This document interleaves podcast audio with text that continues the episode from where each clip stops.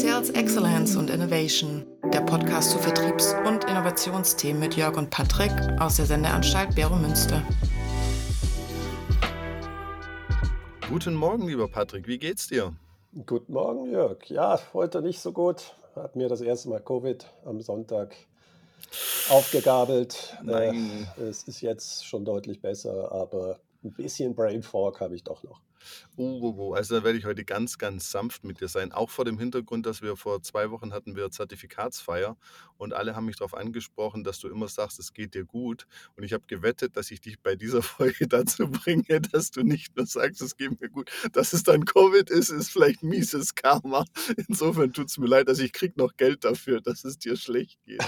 Aber Hast du gut. noch eine Wette gewonnen? Aber ich habe du- eine Wette gewonnen, Siehst du genau. mal, siehst du mal wieder daran. Ich glaube, einer der wichtigsten Sachen, aber da sind wir fast im Thema, ist natürlich auch die Frage der Resilienz. Also die Frage, wie reagierst du auf Dinge? Ja. Ähm, und ich habe nur mal, eben du kennst meine andere Seite meines Privatlebens, jetzt nicht hier in äh, der Schweiz. Das ist so chaotisch, dass man einfach auch Resilienz entwickeln muss. Und dann freut man sich eben an den kleinen Dingen.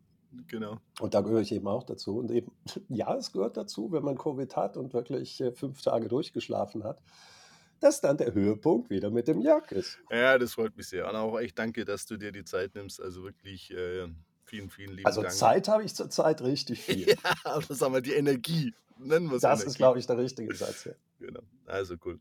Heute ja das Thema Führung. Wir haben ja beim letzten Mal angefangen, wir haben immer diesen Dreiklang, so das aufzubauen. Nächste Folge geht ja dann immer konkreter dann in den Vertrieb rein. Beim letzten Mal haben wir gesprochen über Kompetenzen. Ganz ein wichtiges Thema, so aus dem Kulturgedanke. Ich sage ja immer, hey, es sind eigentlich nicht Kultur euer Problem, sondern Kompetenz.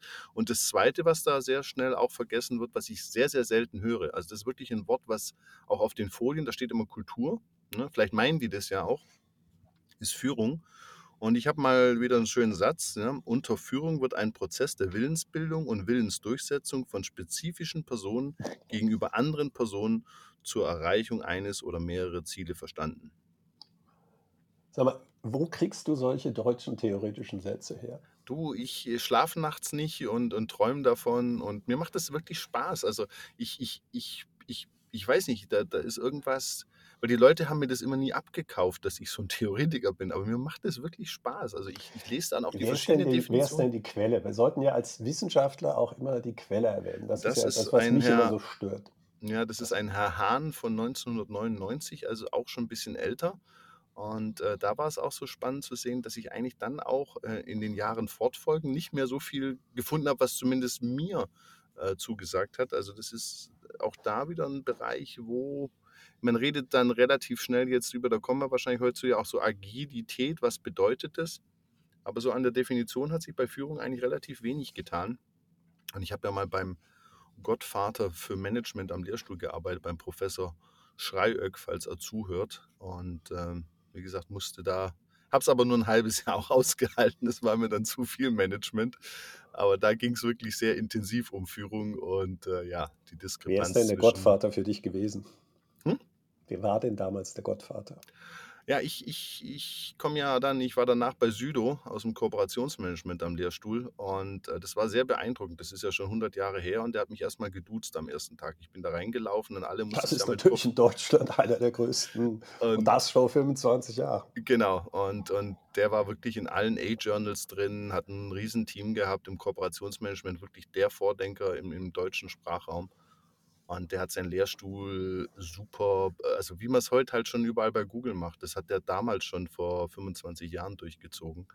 Und extrem tolles Team. Also die Leute auch wirklich extrem genossen. Also das ist totale Gegensatz zu dem anderen Lehrstuhl, wo es wirklich man musste schon fast sich immer beugen, wenn der, wenn der Chef vorbeikam oder saß in so einem Hiwi-Raum und durfte sprechen, wenn, wenn man gefragt wurde. Aber- Aber gut, Aber es ist doch genau ein wunderbares Beispiel, was Führung ist. Nehmen wir doch mal die Definition noch. Denk dran, ich habe Brain Fog, ich konnte mir sie natürlich nicht so richtig merken. Aber wir haben jetzt zwei Beispiele, die du schon gebracht hast. Einerseits ein tolles Team Mhm.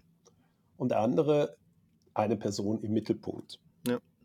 Wie würdest du da die äh, Definition, die, die du vielleicht nochmal in Teilen vorliest, nochmal verwenden? Weil das können wir vielleicht von dort her ableiten. Mhm. Ja, es geht ja, es ist ein Prozess der Willensbildung und Willensdurchsetzung und äh, auch das Thema eben Ziele.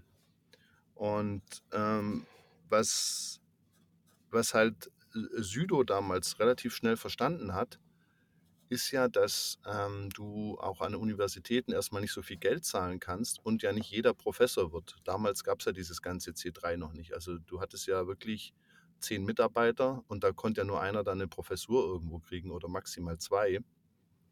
Das heißt, der musste ja auch irgendwie schauen, dass die Leute motiviert blieben und nicht dann so ihre Dissertation schreiben und zwei Jahre, das ging ja damals noch fünf Jahre der Prozess, dass sie dann zwei Jahre vorm Ende der Doktorarbeit äh, dann schon eigentlich beim Job anfangen und gar nicht mehr so dabei sind.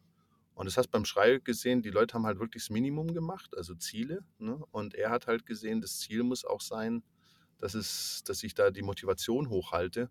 Weil so auf A-Journal zu forschen ist ja nicht nur Spaß. Also das ist ja auch ein schmerzhafter Prozess, der jetzt, sage ich mal, nicht vom lieben Gott erfunden worden ist. Ähm, genau. Ich finde es interessant, dass du sagst, ein Prozess der Willensbildung und Willensdurchsetzung. Ja.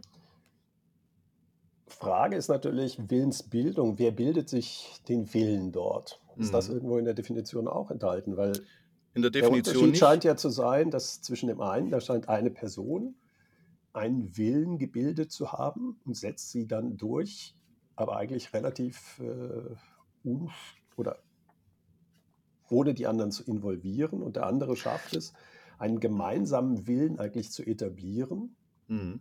und damit die Durchsetzung ja schon vorab äh, ja eigentlich zu, zu, zu ermöglichen. Genau. Also das bricht sich runter wieder in vier Dimensionen, diese Willensbildung. Du kannst sie bürokratisch machen, kannst einfach Regeln aufstellen, die nicht hinterfragt. Du kannst autoritär einfach sagen, ich bin der liebe Gott oder das autoritär auch im Militärischen. Dann so patriarchisch fürsorglich, so ein bisschen, ja, ich sag zwar, wo es lang geht, aber wenn es dir schlecht geht, nehme ich dich doch in den Arm. Und dann gibt es eben kooperativ, also eben so bürokratisch, autoritär, patriarchisch und kooperativ. Was halt Südo damals hatte, und das ist natürlich auch, sag ich mal, extrem schlau von ihm gewesen, wenn du über das Thema Kooperationsmanagement forscht und lehrst, sollte es natürlich auch einen eigenen kooperativen Führungsstil haben. Und das hat er den, das hat die Leute wirklich auch überzeugt intern. Also das war von ihm wirklich, ähm, da hat man auch gemerkt, dass er halt aus dieser Kooperationsthema kam und dass man eben Willen nicht mehr nur hierarchisch, bürokratisch durchsetzen kann, und hat sich natürlich mit, wie entsteht diese Willensbildung und Durchsetzung aus einem ganz anderen Setup und hat natürlich Mitarbeiter und Chef mehr als Kooperationspartner gesehen, denn als hierarchische Teilnehmer in der Organisation. Also es kam sicher auch aus, aus einer ganz anderen Perspektive auf die Welt, die er einfach durch seinen Forschungsschwerpunkt hatte. Äh, absolut faszinierend. Das eben, es wäre ja, wär ja schrecklich, wenn äh, er, der wirklich Kooperation in den Mittelpunkt stellt, es nicht gelebt hätte. Und trotzdem genau. ist es ja die Frage, wie schaffen wir es, Leute, die ja eigentlich alle eigene Ziele haben und auch mhm. alle gute Ideen haben und auch eigenen Willen haben, dass sie sich hinter einer Person, das ist falsch, aber hinter einer mhm. Idee äh, ja, einrichten und sagen, ja, zurzeit vergesse ich so ein bisschen mich selber und folge dieser größeren Idee eben mhm. diese Willensumdurchsetzung. Genau. Wie, wie glaubst du, ist das möglich oder warum wurde das dort gemacht? Ja, für mich ist Willensbildung jetzt im unternehmerischen Kontext immer auch so das Thema Daten. Also es gibt ja die Theorie da aus dem Wow, das hätte ich jetzt als allerletztes erwartet. Ja. ja. aber bei dir schon ein bisschen. Aber das ja, ist aber, jetzt also aber Daten Beispiel. und Daten im Sinne von Motivation, das habe ich ja schon lange nicht mehr gehört. Aber ich will dich nicht unterbrechen. Ja, ich bin, ich bin komisch. Aber worauf es mir einfach geht bei dieser äh, Willensbildung, da sind wir ja wieder bei Glaubenssätzen und sowas. Ne? Wenn ich, also, oder Ziele, also ich brauche ja Willensbildung und auf Ziele. Wenn ich jetzt gar keine Daten habe, dann kriege ich natürlich auch wenig Ziele. Also ich kann natürlich immer in eine Firma reingehen und sagen, mehr Umsatz. So, und dann sagen alle, wie kriegen wir mehr Umsatz? Ja, indem alle rennen und alle Vollgas geben. Und wie machen wir das? Ja, das machen wir mit einem bürokratischen äh, Führungsstil. Also wird alles geregelt. Und oben steht ein Chef und der gibt es dann monatlich oder quartalsweise vor. Also so läuft es ja im Vertrieb. Aber so hätte ich datengetrieben, vollkommen sinnbefreit und datengetriebene Führungssysteme gesehen. Also Genau. dass überhaupt nicht gefragt wird, ob der Kunde Nutzen von dem Produkt hat. Nee, Achtung, Ich Daten knöppel meine, nee, nee, ach, Umsätze. Das hätte ich ja. mir nämlich unter Daten vorgestellt, aber du scheinst Ja. was anderes darunter zu Genau, nee, sorry, Daten, also ich, das ist vielleicht auch, ich sage da immer Customer Insights jetzt schon oder wertvolle Da bin ich Kunden. natürlich bei dir. Ne, genau. Und, und das ist eben der Punkt in der Willensbildung. Deshalb sage ich immer, wenn die Leute verstehen immer gar nicht, wenn du keine guten Daten, Informationen hast, ist deine Führung auch relativ schlecht, weil du hast eben das Problem, dass du heute Kunden werden individueller, Mitarbeiter werden individueller. Und wie du schon gesagt hast, jeder Mitarbeiter hat andere Ziele. Anscheinend jetzt die jüngere Generation will nur 80 Prozent arbeiten. Was heißt das für einen Vertrieb? Viele Frauen wollen nicht im Vertrieb arbeiten. Was heißt das?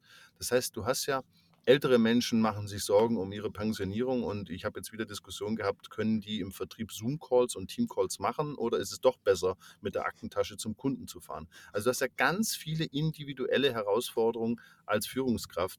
Und deshalb sage ich immer, Leute, wenn ihr da vom Kunden Informationen habt, habt ihr doch eine viel größere Chance, auch intern die Leute zu überzeugen. Ansonsten trifft da der eine, der sagt, Zoom-Calls, da verliere ich alle meine Kunden morgen, auf die anderen, die sagen, eh Opa, warum arbeitest du da überhaupt noch? Äh, Du, du behinderst uns alle. Und das führt ja auch nicht zu einer, wie soll man sagen, äh, erfolgreichen Kultur. Ich finde das deshalb, also ich finde gut, dass, wir, dass du den Begriff Daten da äh, etwas konkretisiert hast und von Customer Insights spricht. Ich meine, das ist ja genau, was wir versuchen seit längerer Zeit, dass wir weggehen von diesem stupiden, datengetriebenen, umsatzgetriebenen Geschäft hin zu tiefer verstehen, was wirklich der Kunde braucht. Ja. Und deswegen hatten wir mit Jobs to be done gesprochen, wir hatten ähm, ja, auch. Später im Geschäftsmodell natürlich Genau. die Frage der Value Proposition, also warum kauft der Kunde um äh, bei uns, warum sollte er von uns begeistert sein. Wenn wir das so sehen, dann bin ich natürlich ganz bei dir, Mhm.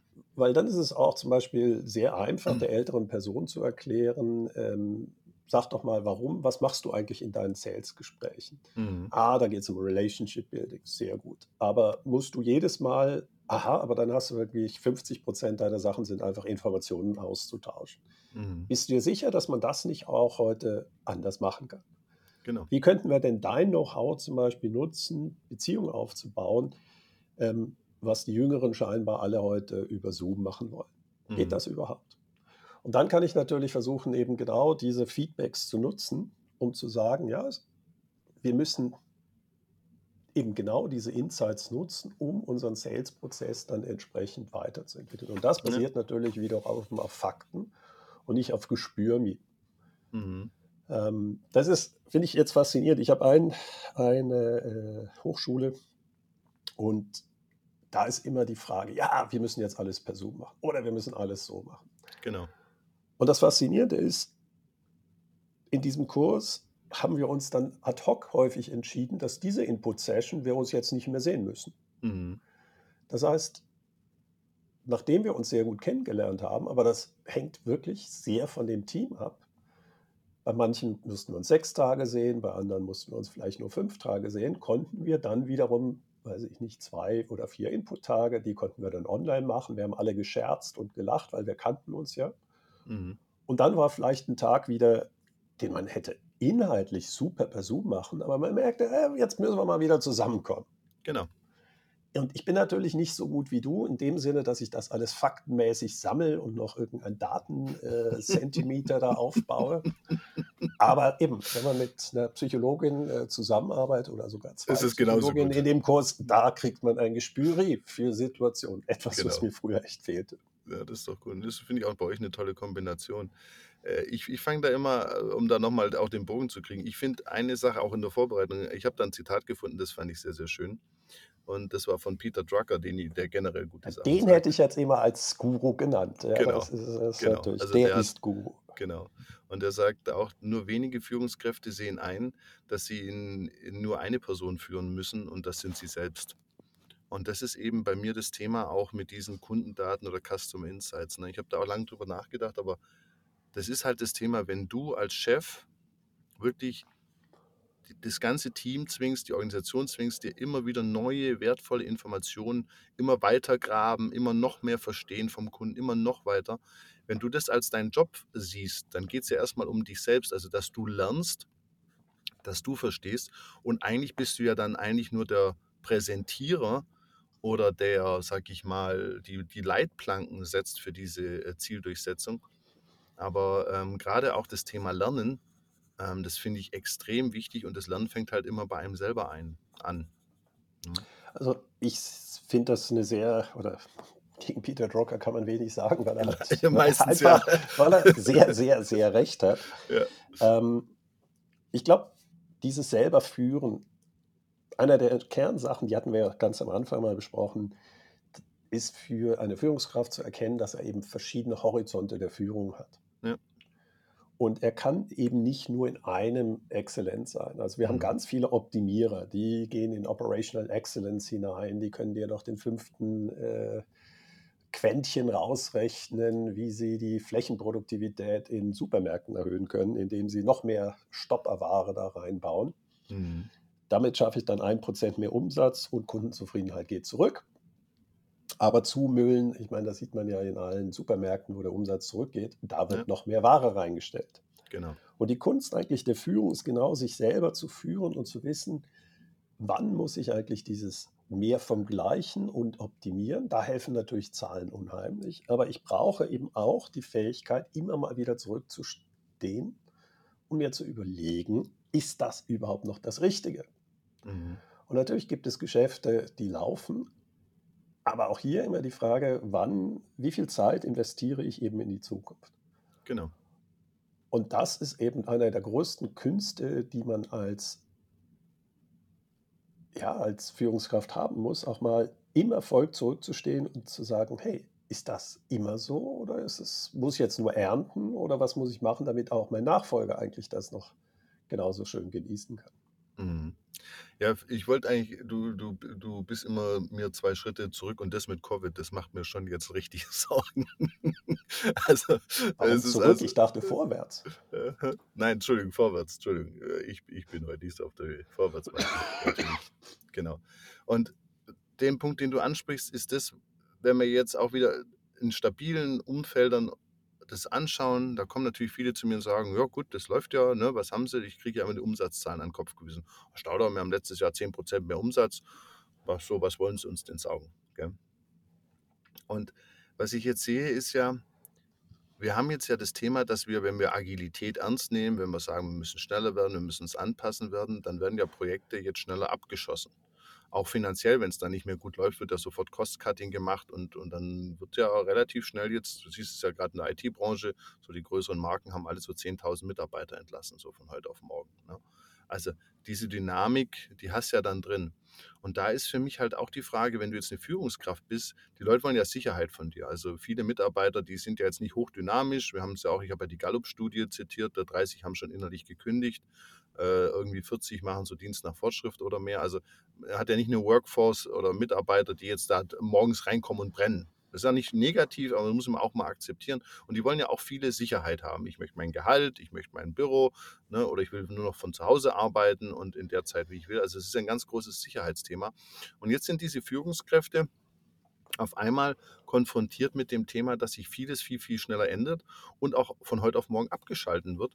Und das ist natürlich für unser Führungsverständnis, was wir noch so aus dem Militärischen haben, aus dem letzten Jahrhundert, ist es natürlich, sage ich mal, total kontraproduktiv oder steht ihm total konträr entgegen. Und das finde ich so spannend, dass das auch in diesen Workshops, in, in allem, was ich so sehe und wahrnehme, überhaupt nicht diskutiert wird. Hier, wir müssten vielleicht auch an dem Thema Führung mal ansetzen. Also ja. den Punkt, den du gerade angesprochen hast, einerseits schneller, schneller abstellen. Die Tech-Firmen, ähm, ja, machen das. Auf der anderen Seite langfristig. Ich glaube, das ist sogar, ein, also die Tech-Firmen sind ja alle mit Projekten gestartet, die mhm. bei einer IBM damals keine Chance gehabt hätten. Mhm. Und natürlich muss man immer Projekte überprüfen.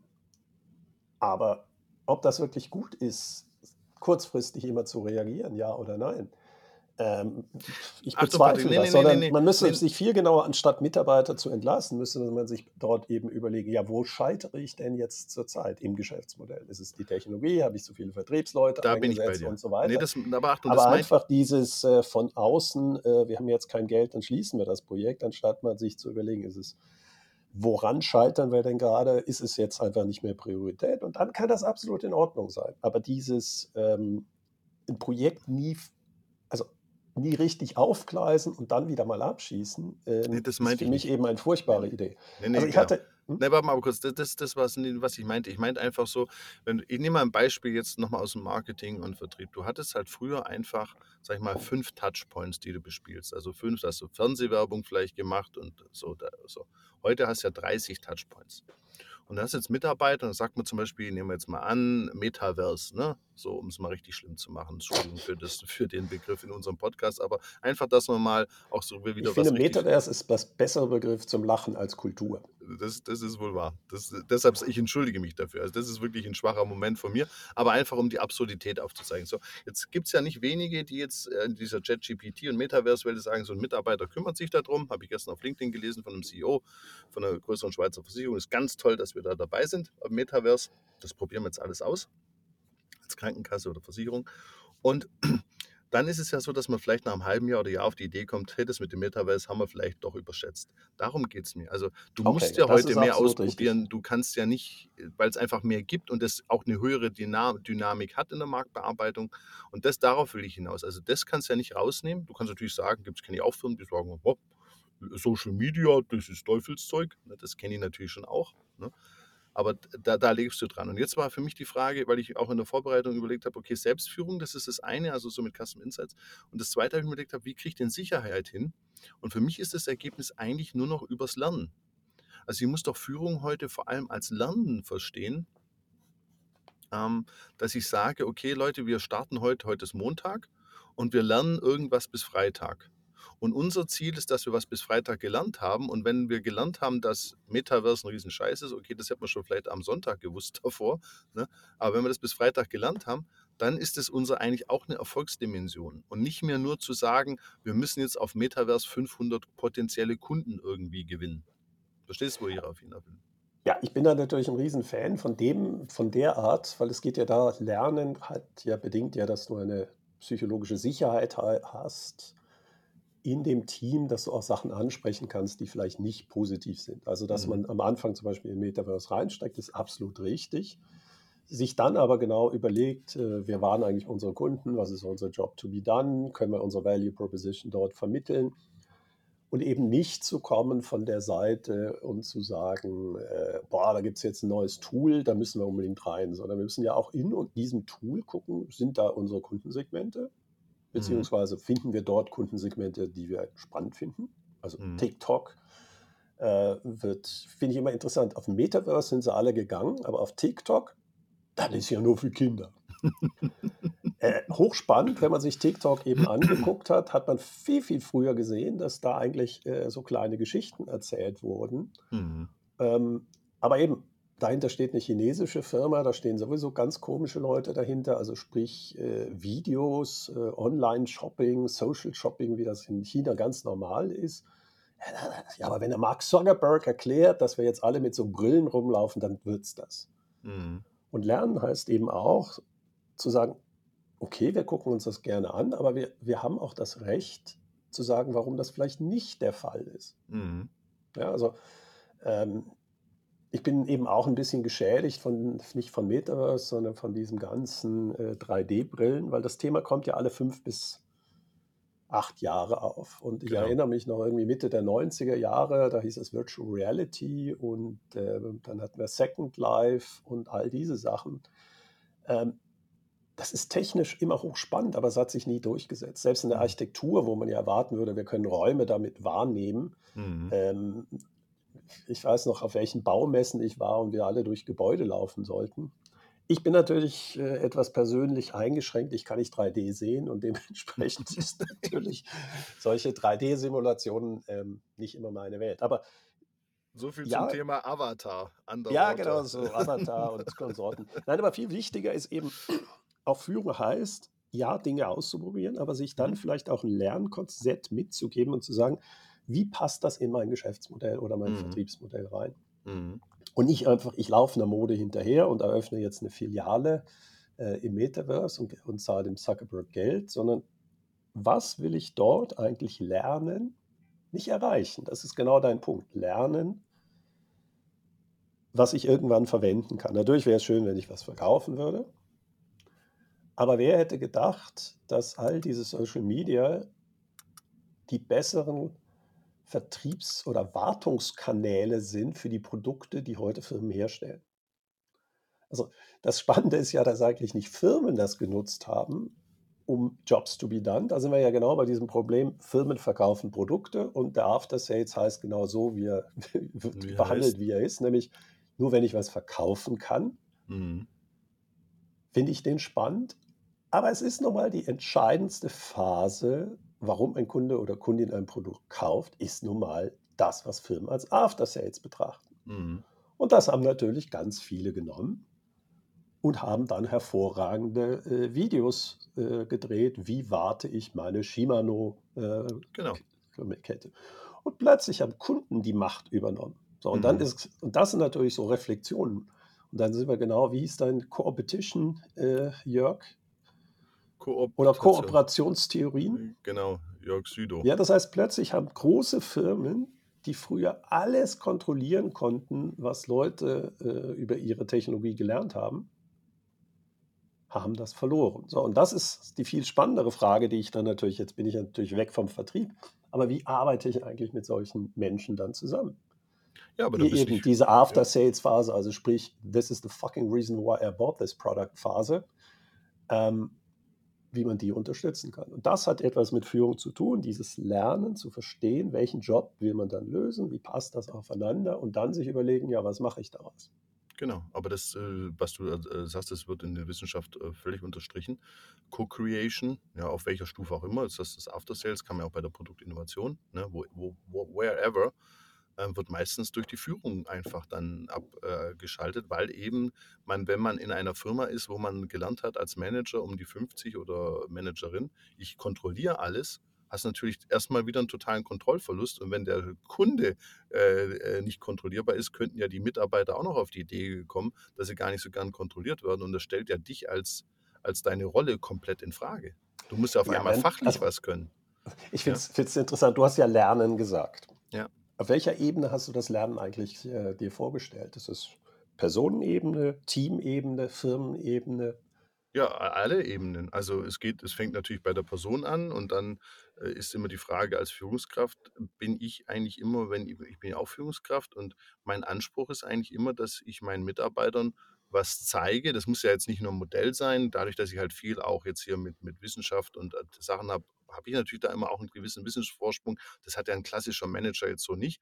Aber deshalb sage ich ja, ich als Manager muss doch Customer Insights erzeugen, und natürlich haben die auch meine Mitarbeiter dann oder eine andere Abteilung rausgeholt, aber das ist doch mein, mein Thema, mit dem Team dann gemeinsam zu lernen. Also erstmal muss ich lernen, wie kriege ich bessere Customer Insights, dann muss ich meinem Team diese Customer Insights vorstellen, wie können wir als Team daraus mehr machen. Und dann die Firma muss doch den Anspruch haben, über alle Teams und über alle Abteilungen, dass wir immer besser werden. Und das Ja, ist ja das, was ein- ich ja nicht erlebe. Ne? Aber du hast einen interessanten äh, Satz schon gesagt, dass erstmal auf Führungsebene gelernt wird. Ich glaube, dass wir auf Teamebene lernen müssen. Okay. Und äh, eben diese Idee, dass, dass Insights nur eben von der Führungskraft kommt, ist absurd. Nee, Der ist ja am meinte ich wenigsten nicht. beim Nein, nein, nein, ja, nein, ja, nein, aber so kam es gerade rüber. Nee, okay, aber das meinte ich nicht, sondern ich meinte die Führungskraft aus meiner Sicht, die, die braucht es ja schon irgendwie. Man kann natürlich auch jetzt, dis- das habe ich mit meinen Agilfreunden, die sagen, es braucht ja gar keine Führungskraft. Die These gibt es ja auch. Ne? Also aus einem ganz extrem agilen sagen die, das nennen sie ja dann irgendwie was, aber das gibt es ja auch die These, dass man mehr im Team arbeitet. Weiß ich nicht. Auch die meisten Firmen würden das ja gar nicht hinkriegen. Aber für mich geht es einfach darum, was ist denn mein Job als Chef? Und mein Chef ist nicht, als Job ist nicht dieses zu finden und rauszuarbeiten. Das kann ja auch das Team machen, aber die Ideen, und es kann ja auch Ideen aus dem Team geben, da habe ich auch gar keinen Schmerz. Aber mein primärer Job muss ja dann, entweder komme ich selber drauf oder muss die, mein Team so befähigen dann wieder, dass sie für mich diese Ideen haben.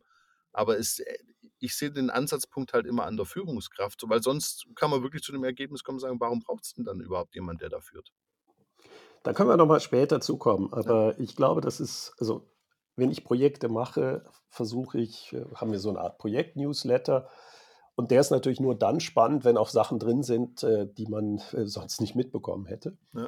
Und einer der Themen ist immer, was war der größte Aha-Effekt, den einer der Projektmitarbeiter auf irgendeiner Stufe in den Berichtszeitpunkt, was für ein Berichtszeitraum ja. hatte.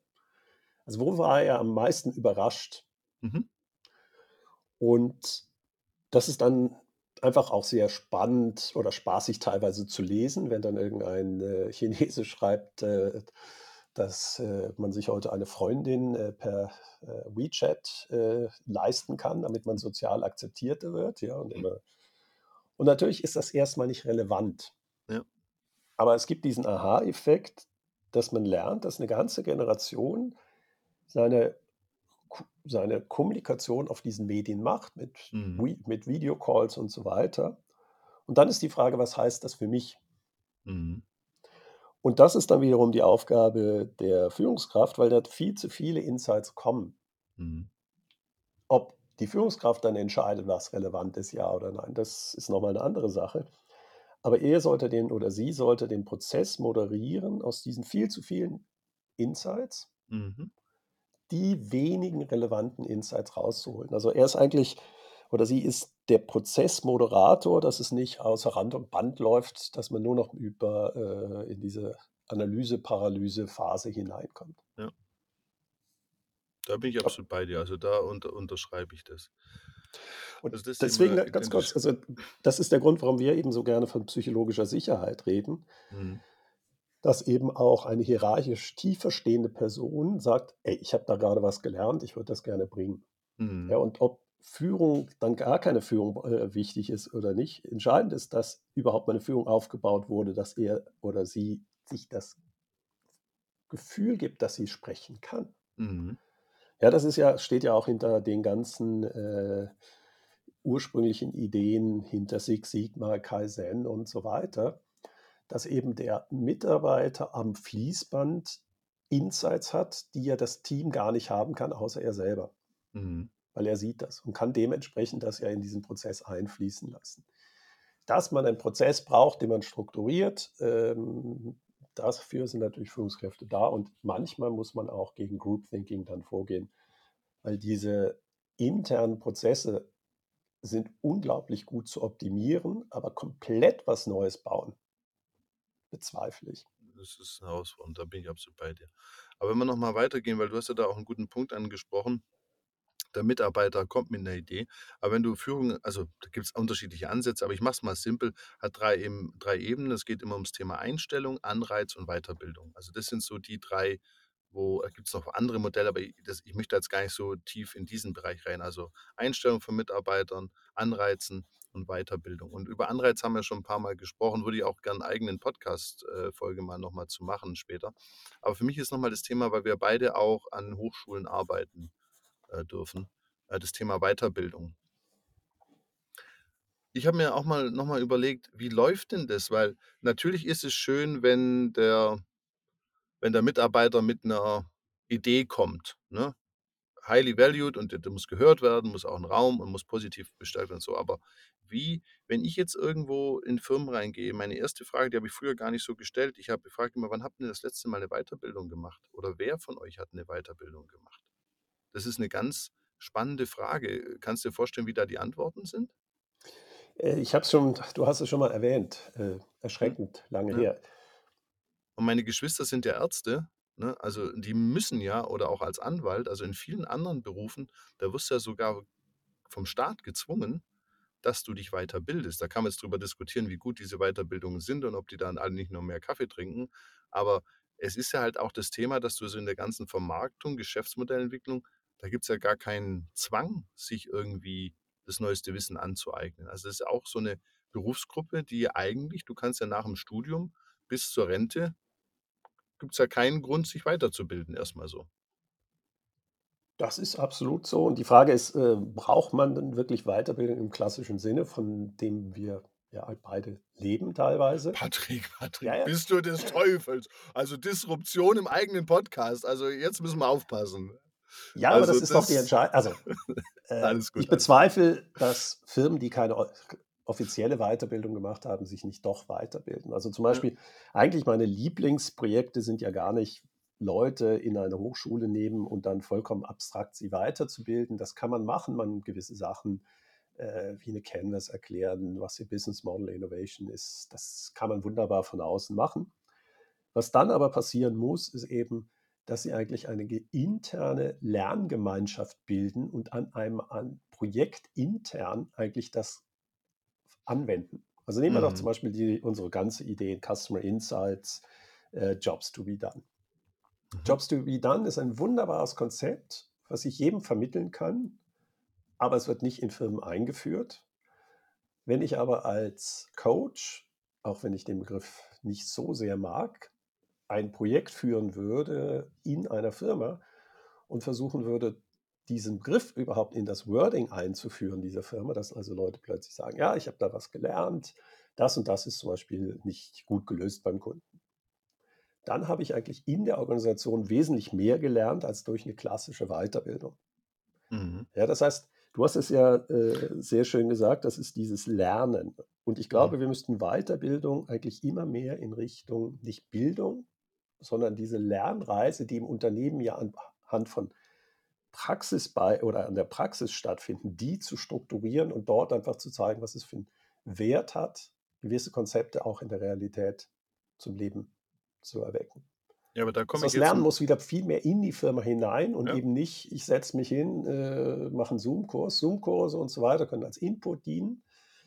Ähm, aber eben, in Jobs to be done, äh, allein den Begriff mal mit Vertriebsleitern in einer Firma einführen und sich einfach mal über drei Monate immer wieder diesen Begriff verwenden und sagen, hey, was war denn euer größter Insights, den ihr habt, haben wir mehr erreicht, als wenn wir da zwei Tage über den Begriff einfach eine Schulung gemacht hätten. Aber jetzt komme ich mal nochmal mit dem Realitätscheck, weil du bist ja auch ein bisschen auch in einem anderen Bereich als ich unterwegs. Ich habe ja die Situation, dass die meisten meiner Studenten werden ja von den Unternehmen bezahlt, dass sie eine Weiterbildung machen. Also die Firma investiert und schreibt ja dann so Knebelverträge. Du musst ja dann acht Jahre für die Firma arbeiten, wenn du da bei ja. einem Master machst, was mir dann immer sehr leid tut. Ne? Ähm, und dann ist es so, dann müssen die ja Zertifikatsarbeiten, Masterarbeiten. Das, was du gesagt hast, war auch für mich. Ich habe gesagt, hey, und die kommen ja mal an, ja, das ist eine Fachhochschule, das ist Theorie, bla bla bla, da lernt man nichts. Und ich habe gesagt, okay, Freunde, wir machen jetzt wirklich alles, was wir machen, Abschlussarbeiten, müsst ihr in eurer Firma was verändern. Kannst dir vorstellen, wie, wenn man das mal prozentual ausdrücken möchte, von meinen Absolventen, wie viele Prozent der Unternehmen schätzen das, dass ihre Studenten, und wir kommen jetzt nicht mit abgefahrene Komplettveränderung, Disruption, wir reden von ganz kleinen Sachen hier und da und dort. Was glaubst du, wie viele Prozent, ich habe das mal ausgerechnet, wie viel Prozent meiner Studenten ungefähr die Möglichkeit haben, Sachen umzusetzen, nachdem sie eine Weiterbildung gemacht haben? Ich möchte es nicht wissen. Ich möchte es nicht wissen. Nein. Wir kommen da ungefähr so auf 20 Prozent. Ja, aber eben, eigentlich habe ich kein Mitleid mit den Firmen, wenn sie über Fachkräftemangel reden. Ja. Ich meine, das erklärt ja genau, was, und da sind wir ja bei der Kultur. Sie haben gehört, ah, man muss, kann Mitarbeiterinnen nur bild, äh, binden, wenn man ihnen Weiterbildung anbietet. Ja. Menschen wollen sich nicht weiterbilden. Menschen wollen ihre Ideen, die sie durch Weiterbildung haben und damit auch glauben, ihre Unternehmen besser zu machen, umsetzen. Genau. Und wenn daran scheitern Unternehmen, und das ist, was Führung eben auch macht, ja. ähm, ich kann nicht jeden Furz meiner Mitarbeiter äh, umsetzen. Mhm. Ähm, und trotzdem gibt es ja gute Gründe, warum eine Person, die jetzt in der Zertifikatsarbeit sich Ideen gemacht hat, diese Idee eingebracht. Und dann muss ich mir sehr genau die überlegen, was mache ich mit dieser Idee? Warum lehne ich sie ab? Weil alles andere ist demotivierend. Und du kennst das Beispiel, ich glaube, ich hatte es schon mal gebracht. Wir hatten mal eine, einen Executive MBA für eine norddeutsche Firma. Mhm. Die wurde dann wegen Erfolgs äh, eingestellt. Die Mitarbeiter haben nämlich zu 50 Prozent gekündigt. Mhm. Ja? Und das ist aber auch ein Riesenerfolg. Weil ja. wenn ich die LinkedIn-Profile dieser Mitglieder dieser Weiterbildung mir angucke, die Firma wäre heute viel mehr wert, wenn sie einfach nur in diese Firmen investiert hätte. Mhm. Ja, das heißt also manchmal ist, sind die Mitarbeiter doch deutlich äh, besser im Sehen von Chancen als die Firmen selber, die in diesen Korsetten des etablierten Geschäftsmodells liegen. Mhm. Also ich mache einen kurzen Aufruf, liebe Zuhörer, äh, Herr Patrick Stehler spricht natürlich für sich. In meiner Weiterbildung kündigt niemand und alle Firmen, die in meine Studenten investieren, können sich sicher sein, dass die mindestens noch 20 Jahre da arbeiten. Alles gut. Ja, aber, das, aber, aber ähm, du sprichst diesen, das ist,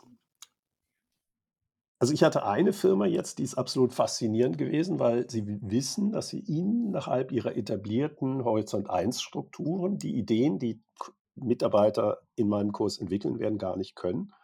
Und sie haben eine eigene Einheit, äh, die dann auch mit anderen zusammenarbeiten, eben Kooperationsmöglichkeiten, wo solche Menschen reingehen.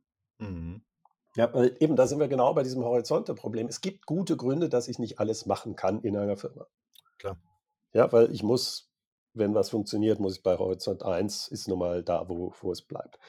Aber wenn ich merke, ich möchte diesen Menschen halten, dann, dann biete ich ihm entweder so eine Möglichkeit, in einem anderen Gefäß das zu machen, oder wie das eben auch große Beratungsfirmen machen und sagen, hey, cool, was du da machst, aber es passt nicht zu uns. Mhm. Aber wir werden dich als Alumni halten. Mhm. Ja, weil das kann ja auch irgendwann dann sein, dass man dann merkt, wenn der, äh, die Mitarbeiterin so erfolgreich ist mit ihrer neuen Idee, dass man sie wieder anstellt oder mhm. einkauft mhm. oder was auch immer die Idee. Genau. Ja, da sind wir wieder beim äh, Co-Creation. In mhm. dem Fall nicht mit Kunden, sondern Co-Creation durch Mitarbeiter. Mitarbeiter. Genau. Ne? Also das finde ich eben auch und ähm, wie gesagt, für mich eben auch so dieses ganze Thema Führung. Ich habe mir da auch, da gibt es ja eine so transaktional und transformativ und eben, ich hatte es ja vorhin angesprochen, kooperativ und so, auch wieder wie bei der Kultur, alles hilfreich, wenn man kooperativ versteht, dass es heute doch zielführender ist, dass man auch mehr raus aus dem transaktionalen, hierarchischen mit Zielvorgaben mehr transform transformational damit gemeinsam Zielbild. Wir hatten es ja am Anfang auch in der Definition Willensbildung für Ziele, dass man es gemeinsam macht. Und du hast ja auch gesagt, Team ist wichtig. Bin ich absolut dabei. Was mir einfach ein bisschen auch in der Definition äh, äh fehlt, ist halt das Thema Lernen. Also dieses, wenn ich Unsicherheit habe, wenn ich, ähm, ähm, soll ich sagen, Veränderungen habe äh, dann fehlt mir das Thema Lernen. Und da gibt es zwei Sachen. Ich wüsste gar nicht ein Modell des Lernen irgendwie konkretisiert als Steuerungsgröße. Und das gleiche natürlich dann auch wieder im Controlling. Also wer hat sich denn schon mal, weißt du, hat sich jemand mal Gedanken gemacht, wie man Lernen misst? Äh, nein, ich äh, äh, habe ich nicht gemacht oder kenne ich auch keine Arbeiten zu. Ähm, aber spannend, dass du sagst, eben lernen wir hatten ja schon mal die Diskussion, hatte ich in meinem Leben Ziele? Mhm. Und ich habe nie feste Ziele gehabt. Also, du sprichst das eigentlich wunderbar an. Ich habe nie gesagt, ich muss bis dahin so viele Leute führen, ich muss so viel Umsatz und in der Zeit muss ich meine Dis haben. Aber ich glaube, ich habe ein ganz wichtiges Ziel immer in meinem Leben gehabt. Das hat mir zwar vielleicht Karrierechancen ähm, verwehrt, aber mein Ziel ist zu lernen. Mhm. Und Jetzt ist immer die Frage, ja, von was denn? Ich bin jetzt nicht derjenige, deswegen ist es auch so schwer zu messen, aber das haben wahrscheinlich auch mal ein paar Leute gemacht, die versucht haben, Knowledge Management äh, zu messen, nämlich ja. Wissensmanagement. Weil es ist ja immer die Frage, was es für Wissen gibt. Es gibt Wissen in Horizont 1, da gehe, ich in die Meisterschaft hinein. Da gehe ich noch tiefer. Ähm, das ist so wie in äh, China, wo der beste Maler nicht einer ist, der kreativ ist, ein Picasso wäre kein Maler in China geworden. Ich meine, mhm. so viele Perioden, wie der durchgemacht hat. Sondern das ist die Person, die im Leben nur ein einziges Motiv hat, nämlich Wasserfall mit einer Kiefer oben drüber. Und das malst du dann bitte für 50 Jahre. Mhm. Und da merkst du, das ist nicht besser oder schlechter. Es ist eine andere Art des Lernens. Mhm. Und beides brauche ich. Und das ist sehr spannend. Eben in China ähm, wenn man sich das man sieht einfach, mit was für einer Perfektion eben nach 30 Jahren dann etwas entwickelt wurde. Es gibt auch Produkte, da ist das absolut notwendig. Mhm. Ja, da muss, da muss ich diese Perfektion sehen. Und da gibt es andere, wo vielleicht die schnelle Entwicklung äh, entscheidend ist. Und da sind wir genau wieder bei der Frage, ja, bei Thema für welchen Horizont sind wir? Und da müssen wir mal gucken, was wir messen. Genau. Nee, da bin ich absolut bei dir. Es ist nur Wissen wird gemessen ähm, da gibt es eine ganze Menge, aber ich habe mir auch mal geschaut, Lernen, also Lernfortschritt. Ähm, da kam ja mit Noten, also gibt es ja dann, hast äh, das Thema weißt du, ne? Aber das ist ja nicht das Lernen, das wir meinen. Wir wollen ja nicht jetzt Wissen abprüfen, wann, war der, wann waren die Punischen Kriege, sondern es geht ja wirklich Lernerfolge in der Firma selber. Und das ist ein, man kann natürlich sagen, das Ergebnis ist dann Wissen, ne, man kann einfach das sagen, aber mir geht es ja auch um Lernprozesse, Lernstrukturen. Und äh, das ist eine Betriebswirtschaftslehre. Also wenn man das unter Führung versteht, zumindest in meiner kleinen Welt, habe ich da relativ wenig gefunden zum Knowledge Management. Da gibt es ja den Knowledge-Based View, da gibt es eine ganze Menge zu, aber die gehen eigentlich mehr so aus dem Thema, wie wird Wissen gesammelt, ähm, wie kann man den Status äh, überprüfen, wie kann man absichern, dass Wissen dazukommt. Das bleibt aber nicht so auf diesem eigentlichen Thema, sich auch mal fragen, sind wir schnell genug im Lernen? Das geht ja immer auch um Zeit in diesen Sachen. Ich finde es faszinierend. Ich habe äh, ein Projekt mal gehabt, ich durfte mir das äh, Patentportfolio einer großen Firma angucken. Ähm, die hatten ganz viele Patente und hm. äh, nach klassischen Wissensgesichtspunkten super Firma. Ja. Ähm, nur es war leider das Wissen der Vergangenheit. Ja. Und äh, ich würde am liebsten wissen, wie man Weisheit misst, äh, nämlich zu wissen, Weisheit wäre für mich zu wissen, wann ich was äh, wissen oder verlernen muss. Genau. Ähm, das gewinnt ja heute total an Stellenwert. Ja, ich versuche ja seit Jahrzehnten, die Leute zu bewegen, zu verlernen, weil Lernen ist wirklich komplett einfach. Ja, also so. gib den Leuten etwas, sie optimieren es bis zum Umfallen. Aber die Frage ist, ist das auch noch das Wissen der Zukunft? Mhm. Ich glaube, das hatten wir als Beispiel und das sollten wir auch heute als letztes, äh, finde ich immer sehr lustig. Die beste Ritterrüstung mit den schönsten Intarsien arbeiten wurde genau äh, dann produziert, als sie obsolet wurde. Genau. Das ist doch mal ein wunderschöner äh, Schlusssatz. Und äh, Patrick, ich bin schwer beeindruckt. Die Covid-Erkrankung hat wirklich keine Auswirkungen. Ich kann jetzt nicht sehen, dass dieser Podcast auch eine Ansatzweise. Es macht mir Angst. Also es, es schüchtert mhm. mich weiterhin ein. Aber ich freue mich sehr auf die nächste Folge, wenn wir das ganze Thema mal auf den Vertrieb runterbrechen. Wie geht denn das, wenn man Führung jetzt im Vertrieb? Was sind denn da die Baustellen? Patrick, gute Besserung. Danke, bis dann. Ciao. Bis dann. Ciao eine Produktion von Customers X und Fluid Minds im Auftrag des Center for Sales und Retail der Hochschule für Wirtschaft Zürich.